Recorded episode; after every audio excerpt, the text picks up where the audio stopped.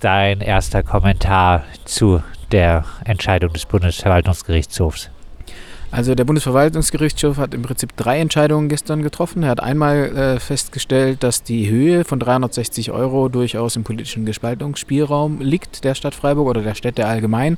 Also da hat er im Prinzip bewertet, ist der Gegenwert, den die Menschen äh, dadurch bekommen, dass sie ihr Auto in der Innenstadt abstellen können, hat, ist das verhältnismäßig zu diesen 360 Euro und sagt da, das ist absolut nicht zu beanstunden. Das ist die gute Nachricht. Die zwei schlechte Nachrichten sind, dass äh, die soziale Ermäßigung, die in der Gebührensatzung der Stadt Freiburg ähm, vorkommt, dass die äh, nicht rechtens ist, also dass sie ähm, keine Erlasse oder keine Rabatte geben können auf äh, sozial, sowohl Sozialhilfeempfänger oder die nach dem Sozialgesetzbuch irgendwie bevorzugt werden oder auch für Behinderte. Also auch für Behinderte ist die äh, Rabattierung nicht rechtens.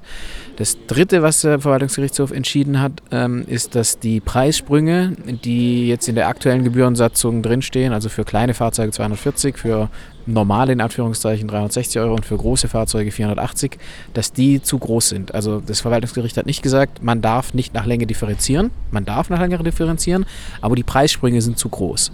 Und ähm, die Preissprünge, die im Moment da sind, die sind eigentlich nur eine Übergangslösung, weil ähm, der kommunale IT-Dienstleister im Land Baden-Württemberg ComOne bereitet eine Lösung vor, wo die äh, Preise sehr viel differenzierter betrachtet werden können. Also wo man keine Sprünge mehr drin hat, sondern je nachdem, wie groß das Fahrzeug ist, sich dann ein anderer Preis ergibt. Von dem her, das ist nur so eine, ein Übergangsproblem. Aber in der Konsequenz führt es halt dazu, dass die aktuelle Gebührensatzung nichtig ist und deswegen auch nicht mehr angewendet werden darf. Ein, bisschen absurde Feststellung hat das äh, Gericht auch noch getroffen in Bezug auf die Frage, ob die Stadt jetzt eine Gebührensatzung hätte erlassen sollen oder eine Rechtsverordnung. Und da konnte die Stadt im Prinzip nur verlieren, weil der, das Bundesrecht, so hat das Bundesverwaltungsgerichtshof gestern festgestellt, legt fest, dass die Stadt hätte eine Rechtsverordnung erlassen müssen, aber die Delegationsverordnung des Landes ähm, legt fest, dass die Stadt eine Satzung verabschieden muss. Also entweder hätte die, was auch immer die Stadt gemacht hätte, sie hätte entweder gegen Landesrecht oder gegen Bundesrecht verstoßen. Das ist natürlich jetzt auch ein absurder Zustand, da muss man gucken, wie man das heilen kann. Äh, von der Bundesseite ist, äh, wie wir in der aktuellen politischen Debatte live mit verfolgen können, nicht viel zu erwarten. Von dem her muss man da jetzt auch nochmal gucken, wie das Land darauf reagiert, ob man dort schnell diese Verordnung äh, heilen kann, in diesem Sinne, dass eben diese, dieser Widerspruch aufgehoben wird. Und über den Widerspruch hat sich FDP-Stadtrat Sascha Fieck, der dagegen geklagt hat, äh, gefreut jetzt.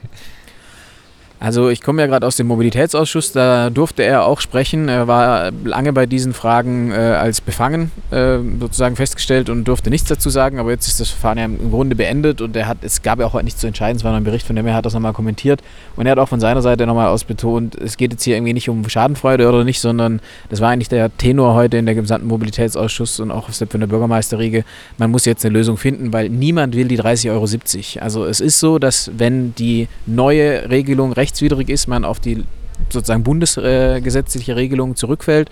Und das sind eben noch diese 30,70 Euro äh, pro Jahr oder dann die Hälfte für das, äh, für das halbe Jahr. Äh, das will eigentlich niemand haben und deswegen ist jetzt die Herausforderung herauszufinden, wie was für ein Kompromiss und wie dieser Kompromiss aussehen kann, dass er rechtlich besteht und dass er auch politisch beschlossen werden kann in diesem aktuellen Gemeinderat. Ähm, da ist es aber ehrlich gesagt auch noch ein bisschen zu früh, um da jetzt genau zu skizzieren, wie der Hase läuft, weil wir haben jetzt 24 Stunden nach der Urteilsverkündung. Es gibt bisher nur die Pressemitteilung, es gibt nicht mal eine schriftliche Begründung des Urteils. Und auf die kommt es dann im Endeffekt an, weil dort auch die Details ausgearbeitet sind. Und auf diese Details kommt es dann an, um einen neuen Vorschlag wirklich aus, äh, zu unterbreiten. Haben denn die Anwohnerinnenparkgebühren, wie sie jetzt äh, kurzfristig mal äh, galten, äh, haben die sich denn äh, bemerkbar gemacht aus äh, eurer Erfahrung jetzt heraus? Also da gab es ja eine Auswertung, ich glaube im Frühjahr, im März, im letzten Mobilitätsausschuss ähm, gab es dort Zahlen dazu, weil es gab ja eine Veränderung nochmal dieses Antrags. Also dieser Bewohnerparkregelung ab 1. Juli hätte eigentlich was, hätten nochmal zusätzliche Ausnahmen für Motorräder und für Inhaber einer Familiencard, glaube ich, gegolten. Das ist natürlich jetzt auch nichtig mit diesem Urteil. Ähm, von dem her gab es da Debatten und Zahlen auch dazu. Ähm, es wurde festgestellt, dass es um einen Rück, also in den, in den Zeitraum vom April 22 bis Februar 23 gab es eine Reduktion in der Anzahl der Bewohnerparkausweise, die ausgegeben wurden, um 60 Prozent. Also von rund 12.000 auf 5.000 irgendwas äh, die Anzahl der Bewohnerparkausweise.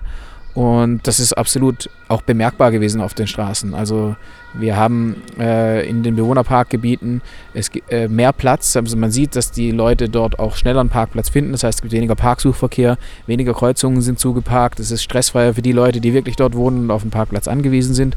Von dem her glauben wir, dass es eigentlich eine wünschenswerte politische Maßnahme war und auch ein, ein guter Kompromiss, der irgendwie dort äh, gefunden wurde.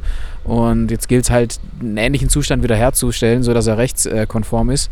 Aber ich glaube, der Erfolg gibt dem eigentlich recht. Also auch wenn man, es gab da auch Zahlen dazu, wie sich die Kfz-Zulassungszahlen entwickelt haben und da gab es einen deutlich stärkeren Rückgang äh, in den Gebieten, wo es einen Bewohnerparkausweis gegeb, gegolten, gegeben hat in der Zeit.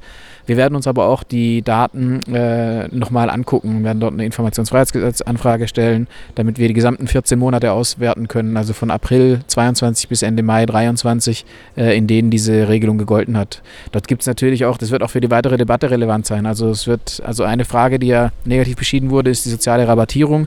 Und in diesem Zeitraum von diesen ersten elf Monaten muss man halt auch sehen, es gab 3,4 Prozent der Anträge wurden äh, aufgrund dieses sozial, sozialen Rabatts sozusagen rabattiert. Ähm, da muss man sich natürlich auch die Frage stellen, wie wird diese Prozentzahl äh, verändern, wenn jetzt die Gebiete ausgeweitet werden, wenn es andere Stadtteile auch trifft und so. Aber da haben wir jetzt dann, da gibt es auf jeden Fall Hausaufgaben zu machen, weil es gab 14 Monate diese Regelung. Muss man schauen, was ist da genau auch passiert, was wurde beantragt, was nicht, wie war die Situation vor Ort, um dann auch die beste möglich, äh, bestmögliche Regelung zu finden für die Zukunft. Ein Rabattkonten. Ähm Empfängerin von Sozialleistungen, aber auch von äh, Wohngeld etc. Äh, bekommen.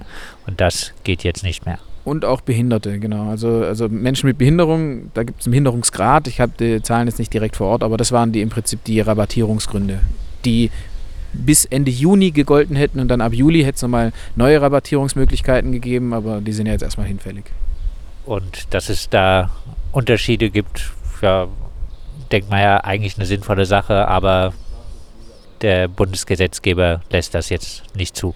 Der lässt es nicht zu, weil in der, also im Straßenverkehrsgesetz gab es diese Änderung noch unter dem CSU-Verkehrsminister Scheuer äh, und der Bundesrat äh, hat da auch zugestimmt und hat das eben ausgearbeitet und da wurde dieser Ausnahmegrund nicht eingebaut. Jetzt gibt es auch, das hat die Richterin auch anscheinend gestern darauf hingewiesen, es gibt derzeit auch Bemühungen, das Straßenverkehrsgesetz zu reformieren. Da geht es eigentlich um andere Themen, aber man könnte wenn man wollte, könnte man diese äh, Gründe oder diese Änderungen im Straßenverkehrsgesetz jetzt auch noch in diesen Prozess mit einschleusen, dann könnte es relativ schnell gehen.